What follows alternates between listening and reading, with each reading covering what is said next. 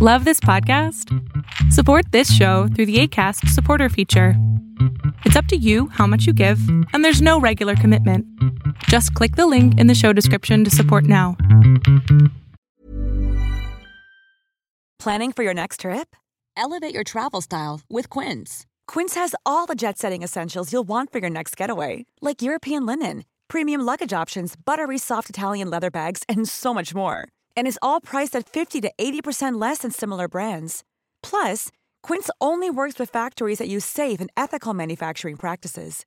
Pack your bags with high-quality essentials you'll be wearing for vacations to come with Quince. Go to quince.com/pack for free shipping and 365-day returns. When you're ready to pop the question, the last thing you want to do is second guess the ring. At Bluenile.com, you can design a one-of-a-kind ring with the ease and convenience of shopping online. Choose your diamond and setting. When you find the one, you'll get it delivered right to your door. Go to Bluenile.com and use promo code LISTEN to get $50 off your purchase of $500 or more. That's code LISTEN at Bluenile.com for $50 off your purchase. Bluenile.com code LISTEN. Mis salamandras queridas, ¿cómo se encuentran otro día más de Vulnerable Podcast? Y hoy tengo a un gran periodista, una persona que admiro, que tiene un programa, yo creo que los más escuchados matutinos, mi querido Luis. ¿Cómo estás? No, hombre, Adrián, qué generoso eres con los comentarios. Siempre quise decir esto. Salamandras, ¿cómo están? Qué gusto estar aquí. Yo sé que solo él puede decir salamandras, pero bueno, perdón, ya me tomé la licencia. ¿Cómo estás? Muy bien, Luis. Gracias Oye, por la invitación. Gracias por venir al, podcast de Vulnerable. es un podcast que pues, hemos pensado mucho para fomentar la salud mental. Y bueno, qué mejor que un periodista que lee noticias todos los días que obviamente pues generan cierta incomodidad, ¿no? Porque Claro. las noticias no están hechas para pasarla bien, están hechas para que te informes. Claro. Entonces, ¿cómo es que llegaste a este lugar donde decidiste, yo quiero ser periodista, yo quiero investigar, yo quiero dar noticias? ¿Qué pasó? Tengo la ligera impresión de que mi mamá no me cargó lo suficiente de chiquito, de que no me abrazó lo que me tenía que abrazar. Ah, no es cierto, es una broma, te la quiero mucho y nos queremos mucho. Fíjate que es algo muy raro. Eh, mi familia, particularmente mi abuela, eh, era, mi abuela paterna, era muy grilla, muy política, muy de ultraderecha, de hecho, muy panista. Eh, ella es del norte de la República. eh, y de chiquito yo tendría, no sé, seis años, cinco añitos, me llevaba las marchas de Maquío. Órale. Y desde chavito estaba así gritando en las calles en reforma, pelón, ladrón, respeta la constitución, que les decían así a Salinas, ¿no? Cosas por el estilo. Me hacía leer, porque debe ser eso muy sano para un niño, pero me hacía leer revistas de proceso o artículos de proceso. Pero no tanto el tema violento, sino más bien del tema político. En ese entonces, aunque la violencia existía, Sí. no existía como existe, como existe hoy día.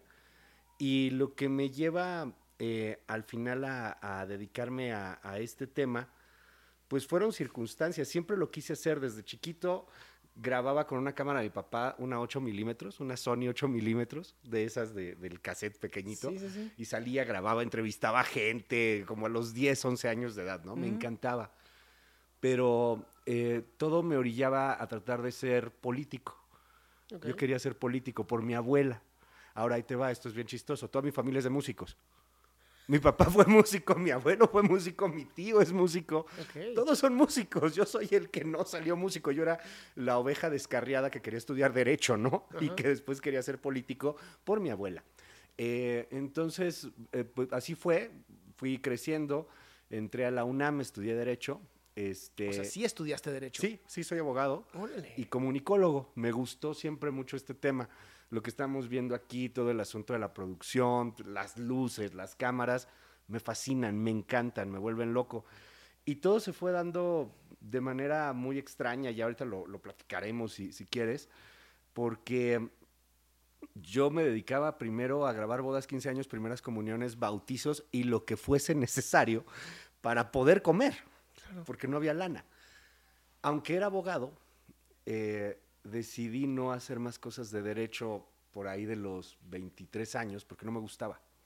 Me aburría mucho, respeto mucho a los abogados y los quiero mucho, pero eh, es muy... eh, a mí el, el tema de la tramitología no me late nada. Entonces era llegar al MP y, y ofrécele aquí una lanita por abajo y este, íbamos a ver si lo sacamos, si no lo sacamos. Chin, ya se me pasó el término, se me va a quedar seis meses más en la cárcel. No, de verdad que era muy tenso, era muy, muy tenso. Entonces decidí no dedicarme a eso, aunque, aunque tenía y realmente estaba empezando. Y, y fue una promesa de vida de, de no llevar más un juicio. Llevé entonces lo que podía llevar, que eran bodas, 15 años, primeras comuniones, fotografías infantiles. Salir y sobrevivir como podíamos sobrevivir. Eh, un día llegó un diputado que se llama Ricardo Alegre, ya no es diputado, solamente fue diputado esa vez. Y él tenía su oficina de enlace legislativo muy cerca de donde yo vivía. Y por ahí llegó un asistente del diputado primero y, oigan, que aquí hacen como videos. Sí, sí, sí, pásale. Nos habló el diputado y yo, ah, mira qué padre. Eh, empezamos a platicar y le diseñamos el video de su informe. Y además el discurso, me dio chance de escribirle el discurso. Ok. Y después de hacerle asesorías, obviamente pagaba dos pesos, por eso me daba chance de hacerlo, ¿no? Claro. Eh, pero funcionó y, y- y fui teniendo otros clientes políticos. Y, y esto me orilló a, a un día hacer como una especie de boletín informativo para mis clientes. Y ese boletín lo quise empezar a hacer en video. Oh. Y lo hacía en video, primero de una manera seria y luego de una manera como de catarsis, desahogándome. Entonces, eh, esto fue 2010. En YouTube yo me grababa con una camarita, con una especie de green screen bastante chafa, y empezó a hablar de política como si hablara en una cantina. Y entonces me atrevía a decir cosas pues con lenguaje soez, vulgar, o sea, con groserías inventadas de madre. El primer video que, que en ese momento, en 2010, que no tenía internet nada que ver con lo que es hoy, estamos hablando de hace 11 años, Ujú.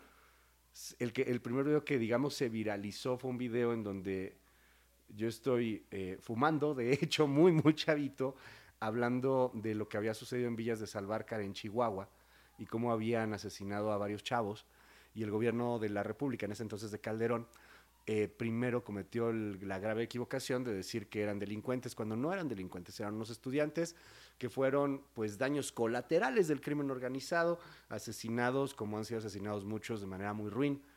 Y me daba mucho coraje porque en el video que yo criticaba estaba Calderón con sus funcionarios, se levanta una señora y comete algún error de dicción y esta bola de idiotas se ríe, ¿no? Se burla. O sea, la señora acaba de perder a su hijo, se lo mataron y los políticos que estaban ahí se burlan. Y, y- y bueno, yo lo grabo y lo- como te lo estoy contando, lo decía, mentaba madres. Grabé ese, y lo grabé otro, y lo grabé otro, y grabé otro, y grabé otro, y grabé otro. Y empecé a ver que la gente nos veía a través de YouTube. Claro. Y, y bueno, pues se fueron dando circunstancias hasta que me invitaban a programas de repente de radio a participar, me, me invitaban a algunas cosas de, de- de tele de pronto, y, y un día me ofrecen venir a, a México, yo vivía en Querétaro en ese entonces, soy de la Ciudad de México, pero viví mucho tiempo en México, digo, soy de la Ciudad de México, pero viví mucho tiempo en Querétaro, y me ofrecen, Adrián, irnos, o bueno, venir aquí a México a hacer un programa de radio de noticias. Ok. Pero yo en mi vida había pisado realmente una cabina de radio más allá de, de que me hubieran invitado para algo. La vez que yo piso así ya la cabina de radio de manera formal era porque era coconductor de un programa además muy raro que se llamaba Las del Estribo con Fernanda Tapia. Fernanda Tapia conducía, es mi madrina de alguna manera, además de que me enseñó a alburear como Sí. nunca. Sí, no, Fer Sí. es increíble. Sí, Fer es, Fer es una personalidad, es, es increíble, la, la quiero muchísimo. Y, y yo, con, yo conducía con ella, pero no era necesariamente su patiño. Eh, tenía, o sea, tenía un cómico y, y ese cómico, pues así como que ellos jugaban a los albures, etcétera. Y mi papel era hacer el, eh, la parte seria. eh, pero me clavé y entonces también yo ya estaba en los albures, ya todo se hacía un, un rollo. Y tiempo después me dan, tiempo después, unos meses después, MBS me dice que, que quiere apostarme, que quiere formarme como, como un periodista serio. Ole. Y, y me, me ofrece, bueno, me da un programa, de hecho me avienta hacia el ruedo y me da un programa en la noche que se llamó Informe MBS, en el mejor horario de la radio que te puedes imaginar, de 11 de la noche a 12 de la noche. bueno, ni mi mamá lo oía. O sea, ella empieza a tomar tequila a las 10. Entonces ya a las 11 ya decía, oye, estás loco. estás haciendo-". Y solamente era dos veces a la semana, además, martes y jueves. Aún así nos costó mucho trabajo, pero logramos traer al dirigente del ESME en ese entonces, cuando estaba el ESME a punto de, bueno, estaba el Sindicato Mexicano de Electricistas, enojadísimo porque habían tronado el tema de, del, pues, de luz y fuerza del centro, este, y fue a cabina. Y, y logramos que fuera a cabina también Santiago Krill, si no me equivoco, este, algunos otros personajes, pero me acuerdo cuando fue Santiago Krill, yo, no porque lo admirara, sino porque decía, esto es bien raro, es como lo que veía en la tele, de que algún día, eh, o sea, está un periodista y, y entrevista así como que al gran político, ¿no? O al, fuera, digo, no le tenía ninguna afinidad a, a Krill o a cualquier otro que fuera, pero, pero sí estaba viviendo una especie de sueño que nunca me, me- me hubiera imaginado vivir. Y pasaron como seis meses de ese programa y tenía también las del estribo con, con Fernanda, en donde era coconductor. Y un día el buen Alejandro Vargas, a quien quiero mucho y, y- y le aprecio que me haya cambiado la vida en muchos sentidos, me dice, vamos a hacer algo. Estamos muy mal de una a tres de la tarde. Eh, en ese entonces MBS tenía Carmen en la mañana. Ah. Tenías a Carmen Aristegui, pero terminaba Carmen Aristegui Y se moría. y se moría todo. Y, y me dice, estamos muy mal de una a 3 de la tarde. O sea, muy mal. O sea, está muy gacho el tema. Vamos a sacar a quién está y te vamos a meter a ti. ¿Cómo crees? De una a 3 es el horario donde, bueno, ahorita está Loret, pero en ese entonces estaba y sigue López Dóriga, Denise Merker, este, Adriana Pérez Cañedo. Eh, vamos, es, es un horario muy complejo y muy complicado, particularmente porque pues, tenías a López Dóriga, que en ese entonces también estaba en Televisa, entonces era imposible cualquier cosa. Me dice, mira, no podemos bajar más, ¿no?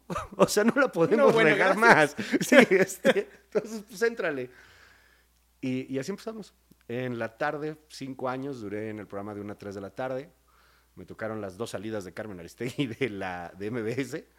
Este, y me tocó ya después que, que se había ido Aristegui, como un año y medio estuvo Alejandro Cacho también en la mañana. Y al final MBS, después de, de- de esos cinco años, me apostó y dijo, órale, bueno, vas tú, ¿no? Casi que a la misma, pues, no tenemos otro. No, no, este, no, vas tú. Llevamos ahora ya, este, pues cuatro años, ya casi cinco años, el siguiente cumplimos en la mañana, de 6 a 10 de la mañana, y esa fue la, esa fue la razón por la cual terminé aquí, en, en. MBS. Oye, pero de esta historia lo que me llama mucho la atención es, tu abuela le apostaba mucho a que tú fueras político. Sí. ¿Por qué nunca fuiste político? Eh, no, tampoco me decía que, que, que fuera, o sea, como que me quería orientar a que fuera político. Eh, cuando yo llegué a la UNAM, yo pensaba en ese México que mi abuela me contaba, en donde los políticos salían de la UNAM. Cuando yo llego, ley de Murphy, los políticos ya no salen de la UNAM, salen del ITAM, son fifís neoliberales, ¿no? Este, ya no salían de ahí. Y, y la UNAM lo que sí es que forma a los, a los mejores litigantes. Este, te, te enseña a litigar desde, desde muy chavo. Creo que uno de los temas fue la disciplina. Pude no entrar, o sea, nunca me hice miembro activo, pero entré al PRI, al PAN, al PRD, a los tres. O sea, en los tres estuve como que o en cursos, o en el PAN, bueno, te hace una formación de cuadros, y es un rollo. Y en el PRI son también parecidos, pero un poco más mañosos, creo. y, y nunca me gustó la disciplina partidaria.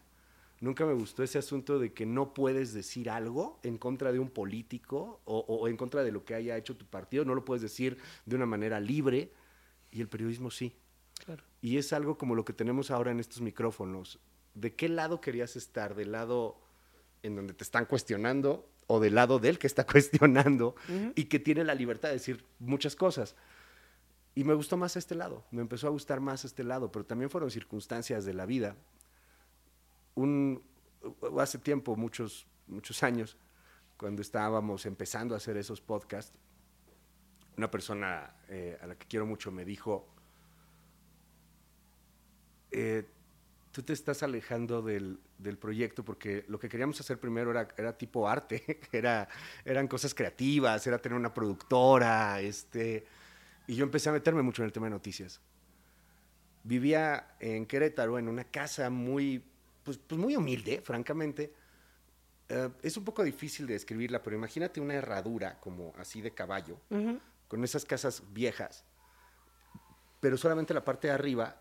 Y entonces si tú querías ir al baño, tenías que salir al pasillo con un frío o con un calor o con lo que fuera, porque, porque no es como cualquier casa, ¿no? A las que estamos acostumbrados, sino que esa casa era, era muy curiosa, tenía, tenía esa, esa particularidad de que, de que si querías ir de la recámara a la cocina, pues tenías que salir por el patio, ¿no? O sea, a fuerzas. Todos los cuartos estaban separados. Así que todos los días me paraba a las 7, siete y media por ahí, y barría el pasillo de la casa, porque se ensuciaba, y no tenía sentido barrerlo porque se ensuciaba a los dos segundos, pero bueno, yo me paraba a barrerlo. Y escuchaba a Carmen en MBS, o la veía de hecho en la transmisión. Y me acuerdo esa, esa vez que, que fue como muy tenso el tema, y me dice esta persona, oye, ¿tú algún día qué quieres ser como Carmen? O sea, eso, que solamente vivas de las noticias y olvidarte de todo lo demás. No, hombre, ¿cómo crees que yo voy a querer hacer algo así o que yo acabaré en algo así?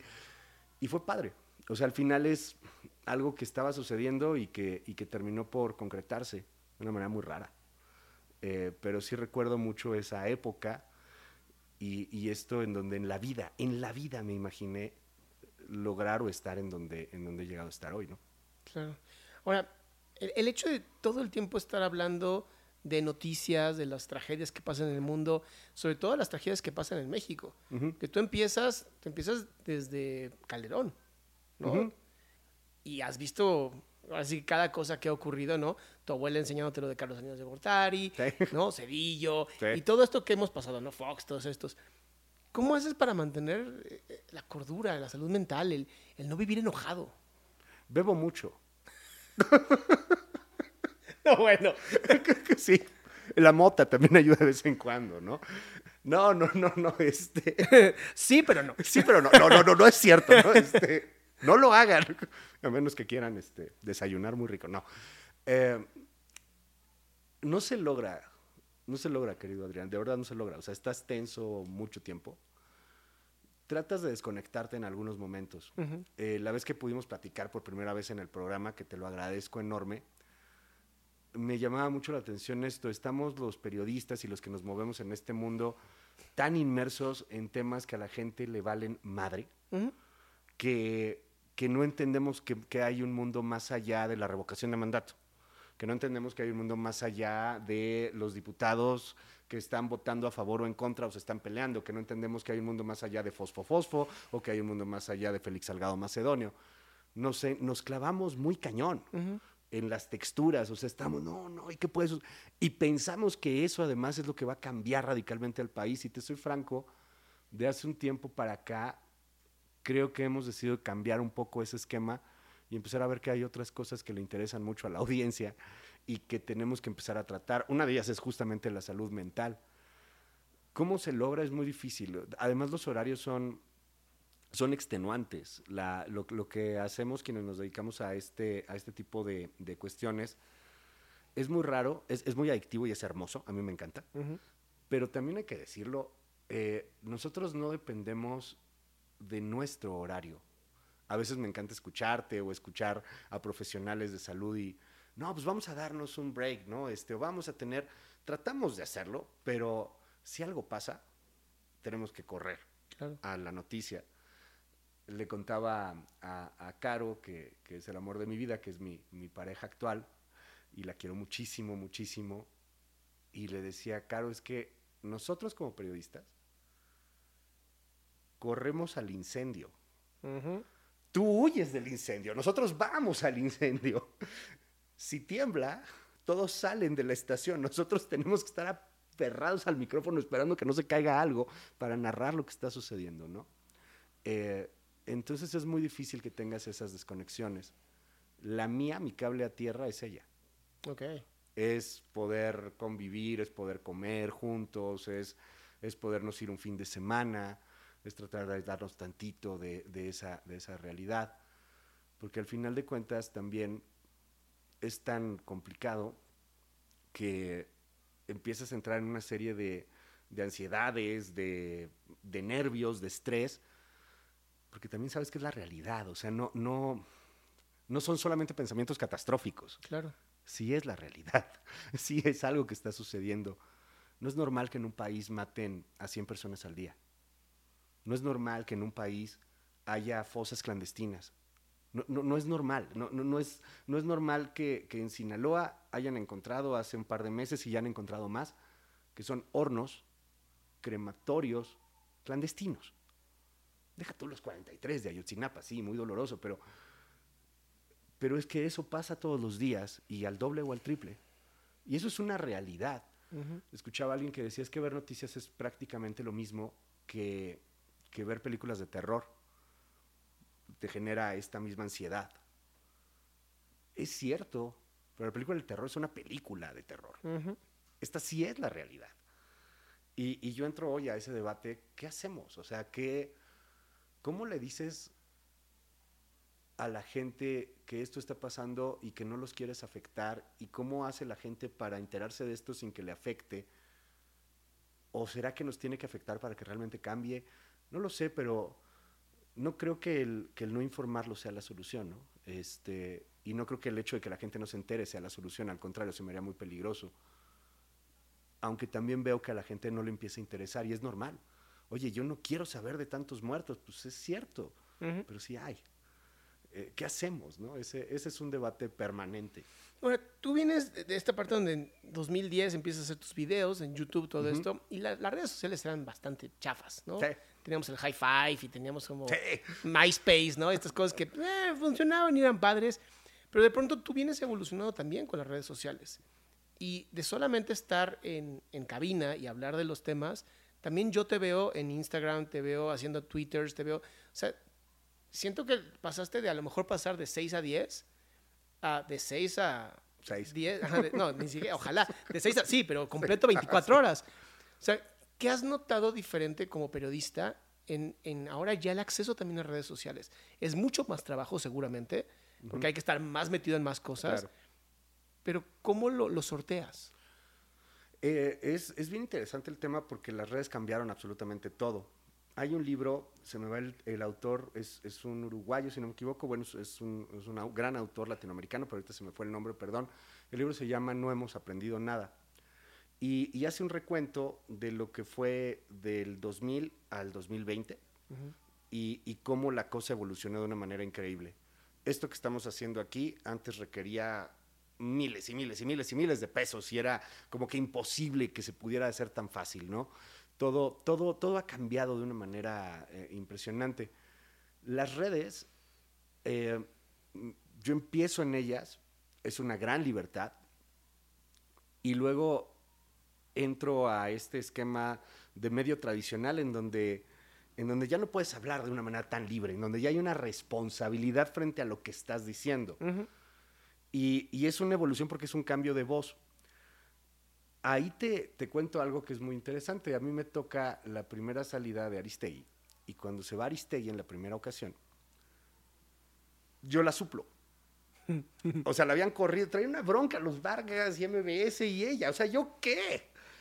Y yo era el tema raro en mis redes, este, eh, con mi público, con mi audiencia en ese 2011, en donde decía, pues es que tú tienes que renunciar también junto con ella. ¿Por?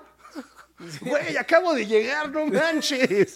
Todavía debo aquí el refrigerador. No inventes, ¿cómo que por qué voy a renunciar? O sea, ¿yo qué? Es bronca de ella, ¿no? O sea, Claro. no, es que tienes que solidarizarte. No, pues, pues, no tendría por qué o sí o no. A ver, si a mí me corren, ella se va. No creo, güey. Neta, no creo. Y no hay bronca, ¿no? En fin, eh, empieza un público a pensar que puede controlarte. y, y ese es el tema a lo que voy de, de que la gente decía eso, ¿no? Entonces, cuando empiezo yo a suplir esa- esas redes que yo tenía, que habían crecido mucho como espuma, empiezan a estancarse y empiezan algunos a, a- a irse y otros empiezan a tirarte y te dicen, eres un vendido, eres un chayotero, te dan dinero, estás ahí, eres, eh, me acuerdo en ese entonces, un esquirol. yo salía mucho a, a calle y grababa, y, y me encanta hacerlo, ya no lo hago tan seguido, pero me acuerdo que en esa época lo hacía y, y te gritaban, o sea, en, en las manifestaciones, en el Yo Soy 132 de Peña Nieto, te gritaban, hubo un güey que me escupió, porque decía que por mi culpa habían corrido a Carmen, güey, Carmen ya está otra vez, güey, fueron dos semanas y yo qué culpa voy a tener. Claro. Entonces de repente la gente te da mucha más fuerza de la que realmente tienes. Evidentemente yo soy una pelusa, o sea, yo qué tenía que ver con eso. Pero la gente piensa que tú eras el responsable de tal o cual cosa. Y, y esas redes son, en este tema de salud mental, un asunto de estrés permanente.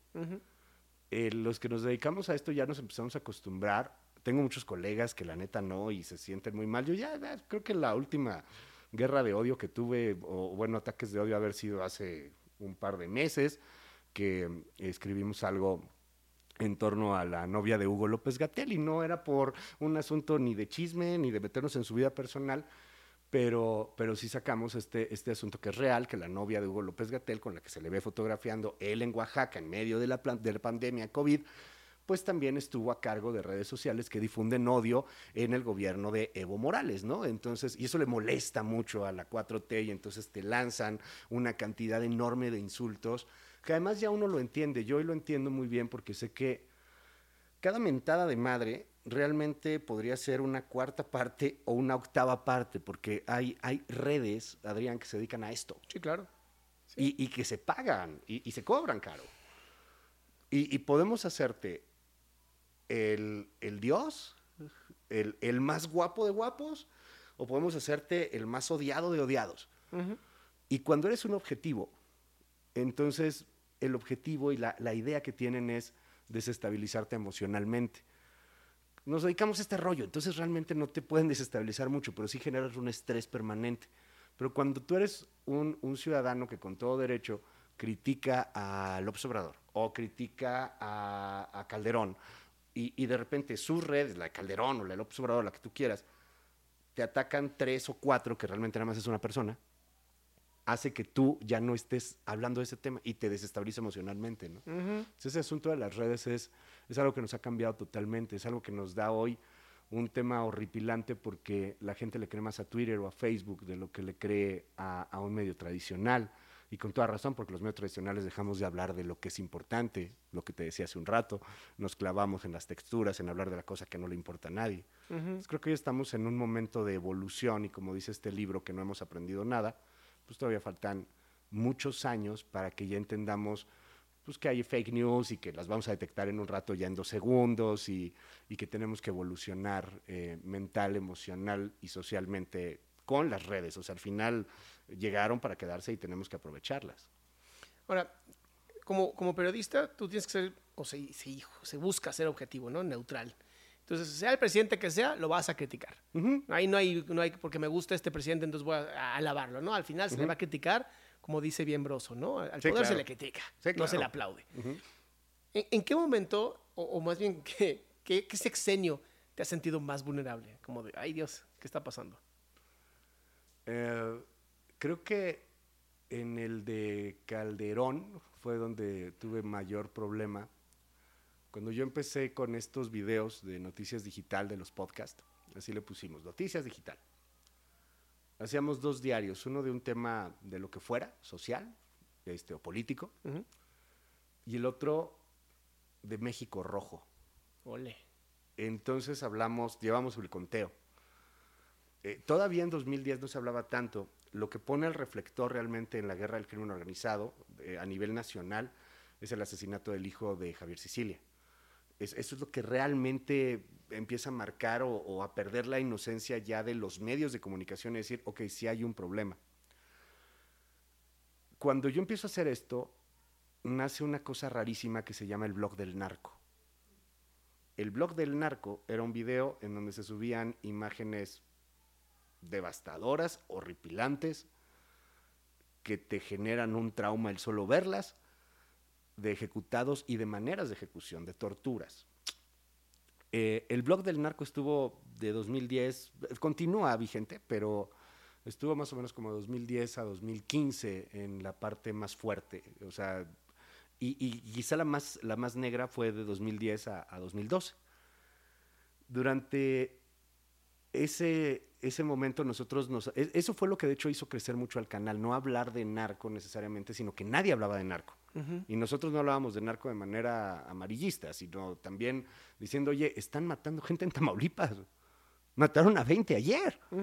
Porque la gente de Tamaulipas tenían uno que se llamaba hashtag Reynosa Follow en Twitter, en ese Twitter de 2010, en donde la gente, tú ibas a salir, entonces, ¿qué haces para salir? Ah, pues me voy a bañar, este, voy a desayunar y checo en Twitter Reynosa Follow a ver en dónde hay muertos, bloqueos del crimen organizado para no irme por esa zona. Claro.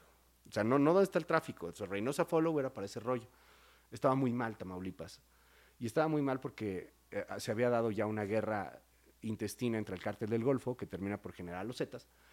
Y, y tienes ahí un asunto realmente brutal. A mí me amenazan, me levantan más o menos, no, o sea, no, no te puedo decir que, ay, fue un levantón. O sea, estuve retenido en una camioneta de unos malandros un par de horas. Ok. No me hicieron nada porque Dios es grande, no lo sé. Y me decían, bájale, bájale, bájale. ¿Por qué? Porque en los videos estábamos hablando del Z40, por ejemplo, que hoy ya ni siquiera está vivo. Eh, en los videos hablábamos de todas esas cosas y además decíamos, ¿qué está pasando? ¿Por qué no están haciendo nada? ¿Por qué no entra el ejército? ¿Por qué?". En fin, eh, era, era una desesperación. Nos, nos empezó a seguir mucha gente de Reynosa, del norte de la República, que era donde había más bronca. Eh, Ahí fue lo más vulnerable. Y después me di cuenta de algo que, que yo no quiero dejarlo, ¿no? Nunca. Eh, los que estamos aquí, Adrián, en la gran Ciudad de México, en el, en el francamente, en la francamente soberbia ciudad Valle de México, eh, tenemos muchísimos menos riesgos de lo que tienen los verdaderos reporteros que están todos los días cubriendo. En la semana acaban de matar a otro, en Michoacán, si no me equivoco. Y, vas contando y vas contando. A ellos los matan y, y- y- a ellos los secuestran y a ellos los amenazan y a ellos les pagan muy poco dinero. Y ellos son los que están realmente más y más vulnerables. Con todo respeto, cuando veo un tipo, no sé, periodista, este, famoso, famosa, hablar de que están siendo amenazados, güey, con los presupuestos que tienes en Ciudad de México, con la fama que tienes en Ciudad de México, con los medios a los que tienes acceso, difícil que realmente te vaya a pasar algo, porque, porque ni siquiera es un objetivo claro. Ha- Hay, hay chavos y chavas que han matado porque reportaron una nota de un asalto en un Oxxo en Michoacán. Y resulta que esa zona no tenía que hablarse de ese Oxxo en particular y los matan.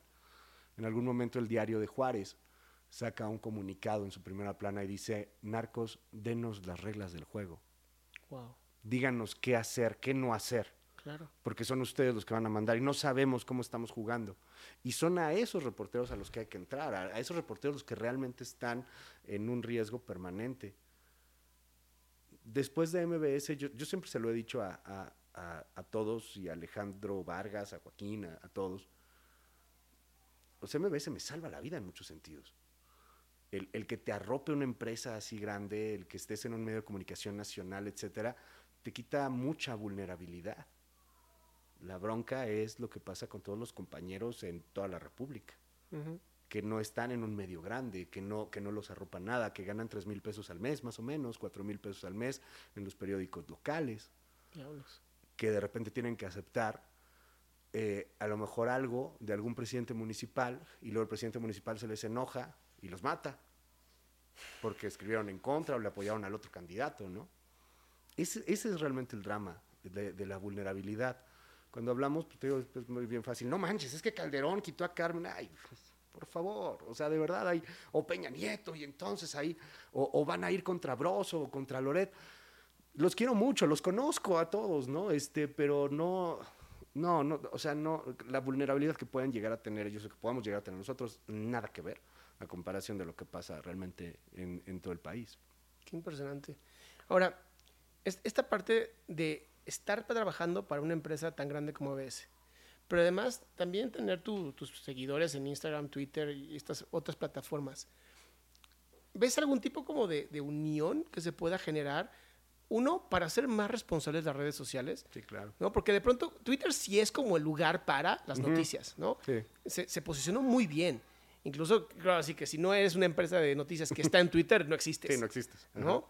Y, y muchas personas, incluso yo no, yo no veo noticias ni las escucho. Prefiero rápido aventarme Sí, los, los twitters o ver tus, este, las cinco Las noticias cinco más importantes. Sí, Sí. Para mí es como de, ok, ya Ok. estoy informado, gracias. Ok. ¿Hay alguna forma como de, de volver responsables las redes sociales, pero también más dinámicas las empresas de noticias? Sí, las empresas tienen que cambiar. O sea, las empresas están muy cuadradas, o somos muy cuadradas, ¿no? Quienes trabajamos en las empresas. Eh, creo que tienen que cambiar. Creo que MBS está empezando a cambiar. Creo una cuenta de TikTok que no es mala. Este, te informa de muchas cosas. Lo trata de hacer divertido. No es que esté dando el comercial, pero la neta está padre. Eh, pero hay que entender que eh, o sea, ve, ve ve la... Te lo pongo en, en tu caso, ¿no? Tú eres el psicólogo de Internet. Famosísimo. O sea, a mí me encanta ver tu contenido. Me encanta ver tu reflexión cuando estás caminando de pronto en la calle. Y, y me encanta de repente saber o, o- o tratar de intuir, es que seguro debe estar leyendo algo bien cañón, ya leyó esto, obviamente está formado. Tú no te hiciste psicólogo de la noche a la mañana. O sea, lees, te estás formando permanentemente. Y para hacer este video y para, y para saludar a tus seguidores, además inviertes, o sea, está bien bonito, hay luces, lo estás haciendo de manera profesional. Pero también hay otros que, que luego también tienen igual un buen de seguidores y un buen de followers, que ni son psicólogos, que nunca han leído más que tres libros en su vida seguramente, Ojalá. Y que ojalá, uno diría ojalá, y que te prometen cambiarte la vida, ¿no? Ujú. Y son una bola de estafadores. Ujú. Entonces, ¿cómo, cómo lo haces responsable? Creo que es la sociedad la que tiene que hacerse más responsable. O sea, el, el, e- esta, esta comunicación que antes existía era la tele o la radio o el periódico y el espectador. Y se acabó. O sea, era de acá, acá y se acabó. Ahora no, o sea, ahora todos hablamos. Y, y- y- y es lo que Humberto Eco en algún momento decía como la democratización de los medios, pues ahí está, cabrón. Esta ya es la democratización de los medios. Y luego el mismo Eco dijo, no manches, esto es el eco de los idiotas. Pues sí, o sea, se democratizó. democratizarlo, Querías ¿no? que todos tuvieran acceso a todo, pues ya se democratizó. Y no hemos aprendido nada. Eh, Va muy temprano este tema. Quizá en 20 años tendremos vamos a tener estafadores y pues, pues, van a tener dos followers, ¿no? O sea, ya sabes que no funciona eso. Y quien lo está haciendo de manera profesional, quien, quien realmente está ofreciendo algo, algo de valor a sus seguidores, pues va a crecer, como, como puede ser tu caso, ¿no? Como lo que estás haciendo, porque se hace con pasión, se hace con esfuerzo y se hace con realidad. Pero es la sociedad la que va a tener que cambiarlo. O sea, eh, eh, la, la gente va a tener que entender que, que puede decidir y que tiene la posibilidad de tener contenido de muchísima calidad. Entonces no tendrías por qué estar consumiendo contenido estúpido, contenido basura. Y entonces sí entra una democratización, pero es muy, muy, muy pronto lo que estamos viendo. Si hablábamos de esto, Adrián, en 2000, yo no te hubiera creído. Nunca. Claro. Si hubiéramos hablado de esto en el 94, No, bueno. o sea, celulares, el celular, una cosota así, ¿no? Ahora, ahora ya vienen integrados en los chips que te ponen en la vacuna, ¿no? Por ejemplo. Este, y, y que con eso, digo, es, es algo que me llama mucho la atención. Fíjate que vivimos en este mundo en donde tenemos acceso gratuito al instante, a- a- al, no solo al mejor contenido, a la mejor información eh, explicada, súper técnica, como la queramos. Y también es el momento en el que tenemos más terraplanistas, Millones de terraplanistas, gente que sigue creyendo que te pusieron un chip, este, gente que piensa que Hillary Clinton y, y los demócratas eh, beben sangre de niños torturados porque generan adrenalina y con eso se, se liberan y con eso son más poderosos. De verdad lo piensan, ¿no? O sea, Sí. y, y son grupos importantes. Entonces, eh, estamos, pues, estamos en pañales como humanidad, no como país, ¿no? Como humanidad. Vamos ¿No, a ¿no crees tú, ¿No crees tú que tal vez lo que ocurrió fue que fue muy rápido? Sí, claro. ¿no? O sea, porque lo que yo hubiera dado, ¿no? Por eh, cuando yo estaba estudiando la carrera de psicología, poder ver una de las charlas de algún gran, no sé, psicólogo social, ¿no? Como Festinger, ¿no? Que creó todas unas nuevas leyes de, de la sociedad, de cómo se debe manejar las masas, todo esto, ¿no? Hoy los psicólogos pueden ver a grandes investigadores dar charlas en TED Talks, dar charlas, eh, tener un podcast, ¿no? Eh, eh, tuitear, ¿no? Tú puedes ah, hablar con alguien en Twitter y a lo mejor hasta te contesta. Yo siento que de pronto fue tan rápido Es y- muy rápido. ¿no? Que de pronto la gente dijo, ¿y ahora qué hago con esto? Y entonces preferimos creerle, ¿no? A una actriz, que no quiero decir su nombre, pero su apellido es Navidad, ¿no? Que hasta le dio claro. COVID, Sí, claro. ¿no? Que, Y que que es- qué bueno que está bien, ¿no? Pero sí. que de verdad habla como si supiera, ¿no? Que realmente las vacunas vienen con chips y la- que la- el 5G nos va a gobernar a todos. Y que la gente prefiere creerle a ella que ponerse a, a escuchar, no sé, digo, Stephen Hawking, que, que en paz descanse, ¿no? Pero, pero en vez de escuchar gente que sí sabe. Y yo creo que tiene mucho que ver también con, estamos tan sobrellenos de malas noticias que estamos buscando anestesiarnos de la, la manera que se pueda. ¿Sabes? Totalmente. Como se pueda, pero anestésiame. No, totalmente de acuerdo. Eh, hoy día vemos al pasado, ya no vemos al futuro. En 1970 veíamos al futuro.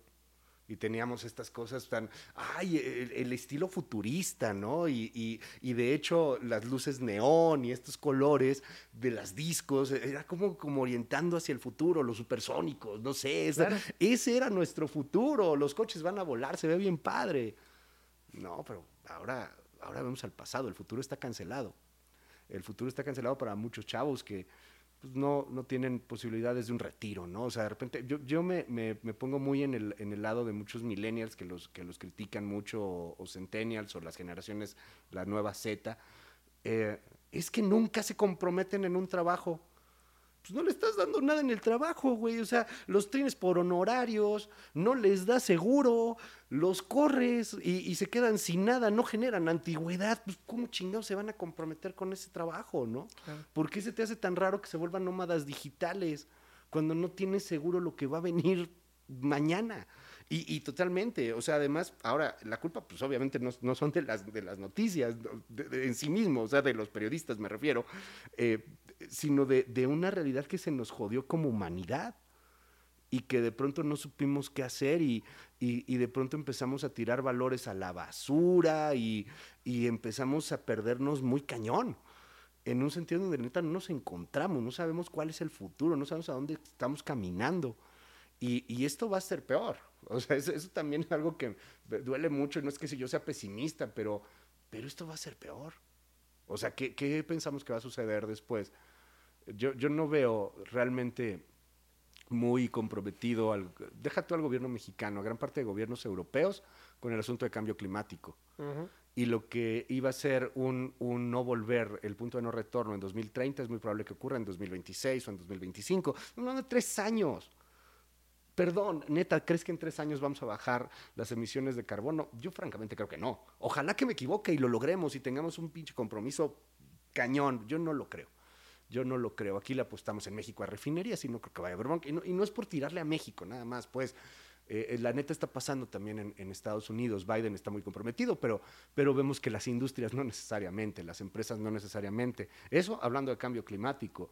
Y, si hablamos de cualquier otra eh, situación como, como de violencia, como de generación de riqueza, como, como de desentendimiento del otro, como de la hipersensibilidad en donde todo el mundo se ofende de lo que sea y esta superofensa no nos dejan hablar con, con el otro, no nos podemos ver a los ojos, ¿no? Porque no vaya a ser que nos ofendamos y esta ofensa entonces me censura y me cierra y, y me, y, me, y me friega y me, y me aísla para siempre. No tenemos este sentido de la otredad. Y hablando de lo rápido, es lo que viene. O sea, Sí, eh, claro. ¿Qué va a pasar en el momento? Ya, ya salió Oculus, eh, el 2 de, de Facebook. Mark Zuckerberg declaraba hace algunos meses que, que su empresa va a empezar a enfocarse más a realidad virtual. Soy curioso y, y compré una de esas cosas. y y eran, eran muy caras, siguen siendo muy caras, pero estaban como en 40 mil pesos hace un- algunos años, ahorita pues, andan como en 8 mil pesos, 9 mil por ahí, como, como los Xbox, ¿no? Hasta de cuenta, o sea, hasta más baratos. Yo nunca me había puesto un Oculus así de realidad virtual y hacerlo tan fácil, conectado Wi-Fi, etcétera. qué increíble. Oye, estoy en una montaña rusa. Digo, no, sí sé que estoy en un mundo virtual, pero me siento cómodo en este mundo virtual. Me siento muy tranquilo en este mundo virtual. Y qué interesante, ¿no? Porque hace no mucho, ¿no? Sale este documental de cómo las redes sociales pueden cambiar la forma en que tú pienses con pequeños algoritmos que simplemente van entendiendo cómo funcionamos. ¿no? Porque la gente quiere pensar que somos libres, pero no es verdad que, somos libres. La libertad ocurre cuando empiezas a pensar, la libertad ocurre cuando empiezas a cuestionarte si realmente eres libre. Claro. Pero si a mí una red social me empieza, yo soy, haz de cuenta, soy pro vida, ¿no? Y me empiezan a mandar fotos de, de fetos este, muertos y asesinados y, y, poco a poco empieza a empujarme más información extremista, obviamente me voy a hacer extremista. Claro. Porque soy fácilmente manipulable como ser humano, ¿no? Y me queda claro que tú, como una persona que se dedica a dar noticias, pues vas viendo hacia dónde va el camino. Porque pues si todo esto está ocurriendo, pues se, se, marca claramente, ¿no? A dónde vamos. Y esto que estoy diciendo preocupa, ¿no? Porque estamos anestesiados, estamos normalizando tanto la violencia ¿no? Vemos ahorita a las señoras que hablaron con el presidente, pues, sus, hijos, ¿no? Los 43, que no aparecen, dicen que los asesinaron, pero luego dicen que no, pero luego dicen que sí. Y, y yo conozco mucha gente que dejó de hablar del tema. Es como, pero es que siguen muriéndose. Hay niños con cáncer que no tienen medicamentos. Pues sí, así es la vida, ¿sabes? Como muy normalizado, como muy de, pues sí, estamos jodidos. Ya tenemos una Se acabó. Sí. Y ahora, ¿qué va a pasar cuando te empieza a manipular realidades? Eso es lo que te digo de los mentados Oculus VR, esta, cuando te empieza a manipular realidades. Ya no es solamente información, sino realidades, mundos enteros en donde suena horrible, pero es como Matrix. O sea, vamos a vivir a lo mejor en 20 años media, medio día conectados a una realidad virtual. Y, eso. Fíjate que ahorita que dijiste Matrix, eh, ya va a salir una, nueva película, ¿no? Que estoy muy emocionado por esta nueva película. Yo había escuchado algo que me llamó mucho la atención. Decía, Matrix todo el mundo cree que es una película, pero puede terminar siendo un documental. Claro. ¿No? Y, de pronto, si tú lo analizas desde una perspectiva ya más psicológica, en donde realmente nuestro cerebro crea la realidad donde vivimos, porque el, el, exterior está padrísimo, pero si nuestro cerebro no tuviera la capacidad de percibirlo y generar una realidad interna, no existe, ¿no? Dado en muchas enfermedades que se dan, que son neurodivergentes en este proceso, ¿no? Donde tú dices, yo me pongo estos aparatos en los ojos y de pronto estoy en esta realidad virtual. ¿Cuánta gente no va a optar por, ¿sabes qué? Adiós al mundo, no me interesa. Pum, lentes, se acabó. Y puedes trabajar desde ahí. Trabajar, pedir tu comida, tener relaciones, o sea, todo, exacto. O sea, el, tema, por ejemplo, de relaciones, que, la otra vez te escuchaba en, uno de tus, de tus videos, este, y hablabas de, de este asunto de las, de las parejas y de, y de lo que puede representar el, matrimonio, ¿no? Y decías, bueno, es que un matrimonio bien llevado, un asunto de una pareja bien llevada, es algo que puede ser increíblemente positivo para tu desarrollo personal. pero, pero algo que, sea una pareja o un matrimonio que no quieras, pues es un infierno, Bueno, ¿qué te parece tener el matrimonio que tú quieres en tus lentes? Y si un día te aburres, es más, ahora ahora que sea como el negro de WhatsApp, ching su madre, ¿no? Este, o sea, ya de plano, a ese grado estamos llegando. Y, en la realidad lo ves. Eh, Japón es uno de esos casos en donde los chavos no tienen relaciones sexuales. No, no. Los chavos no tienen relaciones sexuales. Y no salen de sus casas tampoco. Y no salen de sus casas. Y, y tienes ahora un seguro por si te mueres en tu departamento para que vayan por ti te, te tierren o te cremen y limpien el departamento, se arreglen ahí las deudas y todo, ¿no? O sea, si después de tanto tiempo no respondió, presumimos que estás muerto. Eh, efectivamente estabas muerto. Da cañón. Sí. Y estamos yendo hacia, hacia ese mundo. Y, y es muy triste porque nos olvidamos de lo que somos como humanos. Es muy triste porque nos olvidamos de lo bonito que, que es disentir, de lo bonito que es una buena pelea, por ejemplo, también eso está padre. Claro pero ahora le, le, a todo eso, entonces simplemente nos ofendemos en dos segundos y bloqueamos todo. Y, y, eso no está padre, eso no está bien, eso, eso sí nos va a hacer como Matrix, simplemente una bola de cosas que están generando la energía a las máquinas, no lo sé, ¿no? Posiblemente. Como dices, un documental. Luis, si hoy, si hoy un niño de 10 a, sí, 10 a 12 años te estuviera escuchando, que fuera como tú en chiquito, ¿cuál sería tu mensaje para él? Señores papás, vean qué chingados está viendo su niño. Quítalo de ahí, no, no es cierto. De niño, no estés haces viendo, viendo este programa? ¿Qué estás haciendo viendo ese programa? No, no, para nada. Eh, si, si un niño me estuviera escuchando ahora, yo lo único que, que diría es sueña. Sueña. Sueña, sueña, sueña y, y atrévete a, a- a- soñar y piensa que no, hay, que no hay nada imposible y sueña en lo que va a pasar eh, y sueña en el futuro.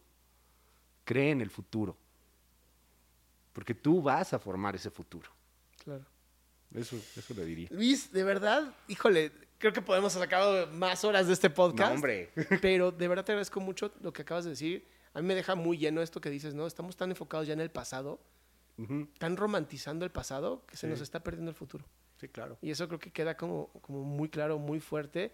Te agradezco mucho que hayas venido a este Adrián. vulnerable podcast. Al contrario. Y pues bueno, estaremos haciendo más cosas seguramente. Vas a ver que sí, ojalá. Es un honor. Muchísimas gracias a todos. Gracias.